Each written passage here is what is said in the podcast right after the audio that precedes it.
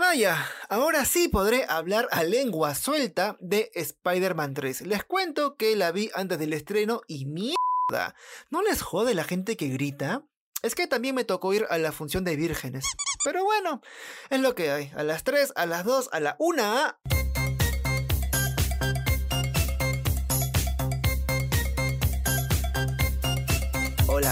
Hola, mis arañitas celestiales. Hoy hablaré de la tercera película del hombre que araña. Les hablo de Spider-Man No Way Home. Ya está en el cine desde la semana pasada y a la fecha de hoy creo que es un buen momento para compartir todos esos puntos que me dejaron con los huevos hinchados. Miren el tamaño de esos huevos. Venga, venga, no digo que sea una mala película. No, no, no, no, no, no, no, no, no, no, no. Yo le pongo un 8 de 10 en el marco de las películas de Marvel, ¿ah? eso sí hay que tenerlo claro. O sea, es una cinta que no es para tomársela en serio, sino que hay detalles que no me cuadran del todo a nivel de lógica en el guion, por lo que sería un buen tema para compartir con ustedes. A ver, quiero ver si es cierto. Quién sabe, quizá ustedes sí tengan una respuesta para lo que voy a exponer aquí. Ah, caray. Eso sí me interesa. ¿eh? Ahora sí, llegó el momento de hacer la advertencia. Escucha lo que va a salir de mi boca. Desde el título del podcast ya sabes que daré spoilers, así que nunca está de más repetir esta huevada y luego no lloriques con que ¡Ay, me arruinaron la película! La verdad es que me da flojera ir en orden porque así es mi mente de abierta, como tu vieja. Iré pasando por los detalles más tranquis y acabaré con lo que me parece el mayor problema de No Way Home podría ser el fin del hombre araña. Lo primero que no entiendo es cómo mi Peter Parker puede seguir así de inmaduro. ¡Esa bandija estúpida! El pelotudo ya tuvo dos películas en solitario y otras tres más con los Vengadores y el idiota prácticamente no ha evolucionado. Acudir donde el papacito de Doctor Strange sin haber tratado de solucionar todo el problema de la admisión a la universidad, el acoso de los medios y demás huevadas por sus propios medios es como matar a una mosca con una metralleta. ¡Estúpido! Es que hay que ser imbécil. Un personaje que no ha madurado nada sobre las responsabilidades y poderes que tiene, así como los contactos. Además, ¿en serio pones en riesgo a todo el planeta por la presión mediática y una puta admisión a la universidad? Esto ya no es divertido, es triste. Carajo, yo ingresé a la cuarta y ni le recé a Walter Mercado. Porque todos sabemos que Walter Mercado se lo caga a Doctor Strange. Y eso sí, te lo firmo con un beso que arriba te en el cielo, mi amor. Otra cosa que tampoco entiendo es la terquedad con la que Peter Parker quiere hacer cambiar a los villanos de las sagas anteriores y lo que es peor, la aprobación de Strange casi al final de la película. Eso para mí no tiene sentido. No entendí. A ver, a ver, que Spider-Man quiera darles una oportunidad a Electro, Duende Verde y demás, ya se entiende porque finalmente a Peter Parker le canta de los huevos hacer algo así.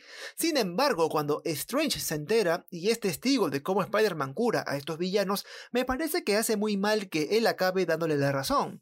Porque prácticamente el guion se pasó por los huevos, pero así, ¿ah? se los pasó como tarjeta de crédito, ¿ah? Arriba y abajo, lo establecido en Avengers Endgame y la serie Loki. Cambiar a una persona para evitar su muerte y luego regresarla a su línea temporal es un evento Nexus de la puta madre, algo tan perjudicial como haber robado las gemas de las líneas alternativas para luego regresarlas. ¡Me muero! Claro, con una gema es fácil, es un objeto inanimado, pero sacar a una persona de su realidad y luego regresarla con una psique totalmente opuesta es un evento Nexus a que te cagas. Prácticamente es hacer que no muera la gente cuando el destino lo planeó así. Eso tiene sentido para mí. The Ancient One si se acuerdan bien, ¿no? La peladita de la saga de Strange. Lo explicó muy bien a Hulk en Endgame al hablarle de la importancia del regreso de las gemas y de las realidades alternativas. Lo mismo debería ser para las personas y eso es algo que Doctor Strange debería conocer. Oye, oye, despacio, cerebrito. Hablando de Doctor Strange, Tan fácil es hacer su trabajo que Ned, un cojudo que nunca en su puta vida supo de magia oscura, puede crear un portal con solo mover las manos. Creo que es muy obvio que sí. O lo que es peor, crear un portal para traer a dos Peter Parker de dos universos distintos. Entiendo el hype por la aparición de los otros Spidey en ese momento, pero no me jodas, que Ned pueda crear portales a universos distintos ya es mucha mierda. ¿O es que hay tutoriales de magia oscura en YouTube? En internet hay muchos momentos épicos. Eso sí me sacó de onda por mucho. Quizá una explicación sea que el sistema de portales estaba desconfigurado al igual que el universo, tanto así que si abres un portal buscando a Peter, pues en realidad puede buscar a un Peter de otro universo. ¿Qué rayos es eso? Y esto aún así para mí no tiene sentido, porque Ned no tenía ni puta idea de la existencia de otros Peter Parker, por lo que ese portal no estaba pensado para eso.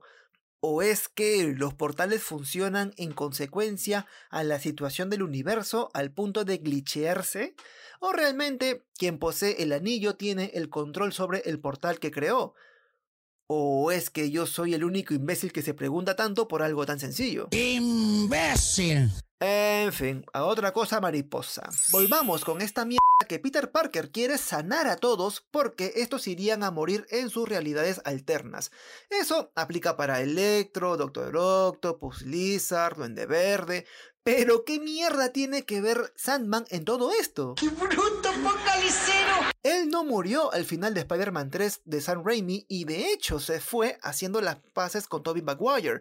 ¿Por qué mierda Peter Parker lo querría sanar o retenerlo para curarlo si es que él no iba a morir en su universo? Simios imbéciles. Es más, él bien puede convivir con su superpoder, porque no le afectaba en lo más mínimo, no es como Duende Verde que oye voces, o Doctor Octopus que tiene problemas de personalidad por la IA de los tentáculos.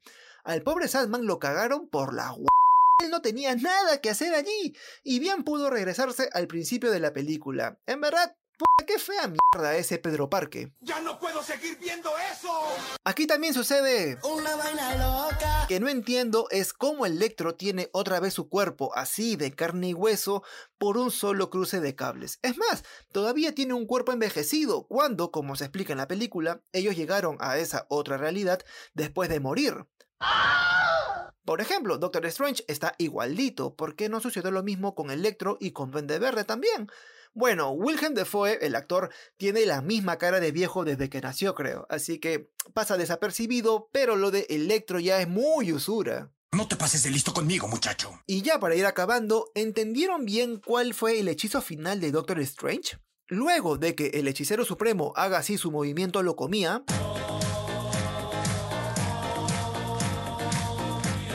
entendí que la gente iba a olvidar que Spider-Man es Peter Parker. Eso está muy bien, pero es muy diferente a que todos olviden a Peter Parker.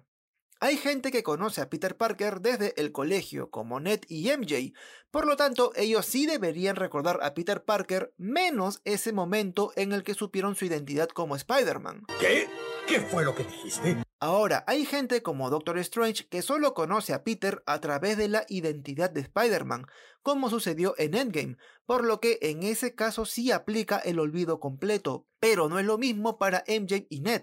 En fin, son cosas de Marvel. Es una mierda. Ahora sí, con esto me despido y debemos viajar un poco al pasado. Salgamos de No Way Home y vayamos a la escena postcrédito de Venom. Al final de Venom 2, Eddie Brock pasa por un viaje interdimensional y recién conoce a Peter Parker como Spider-Man cuando lo ve en el noticiero. ¿Ok? Hasta aquí estamos claros. Oye, oye, despacio, cerebrito. Ahora, en No Way Home, Doctor Strange explica que todos los que conocen a Peter Parker, así sean de universos alternativos, estaban llegando a la Tierra por culpa del hechizo mal hecho al principio de la película. Se supone que esa explicación de Strange justifica el salto multiversal de Venom para llegar a la realidad de Peter Parker de Tom Holland, y la verdad que eso no tiene sentido. A eso se le llama estrategia. A ver, a ver, a ver. Voy a tratar de explicarlo, pero así, despacito como te gusta. En Venom 2, Eddie Brock supo de Spider-Man después de cambiar de universo, y eso es muy distinto a la explicación de Strange para las apariciones de Electro, Doc Ock, Duende Verde y demás. Todos esos villanos llegaron a la realidad de Tom Holland porque ellos ya conocían a un Peter Parker, pero Eddie Brock nunca supo quién era este huevón hasta después del salto del universo. Venom simplemente no debía estar allí. Es probable que el viaje de ida haya sido por otra razón, quizá el caos multiversal que ya vimos en la serie de Loki, y al final pues su regreso a su universo original era porque simplemente él es un ser de una realidad alternativa que buscaba a un Peter Parker, entonces el hechizo se aplica para él de regreso, pero eso tiene sentido, pero no, no tiene sentido que él haya ido, ¿no? Si es que simplemente no conocía a Peter Parker o a, a Spider-Man hasta que realmente se movió de universo. Eso no, para mí, no tiene ningún sentido. Los pensamientos dentro de mi mente son un enigma. Ahora sí, mis arañas locas, yo termino este podcast del amor. No te vayas, chavo. No se olviden, por favor, de descargar el programa cada vez que se acuerden y de llevarme en el corazón, de corazón a corazón. Conmigo será hasta la siguiente semana. Chau chis.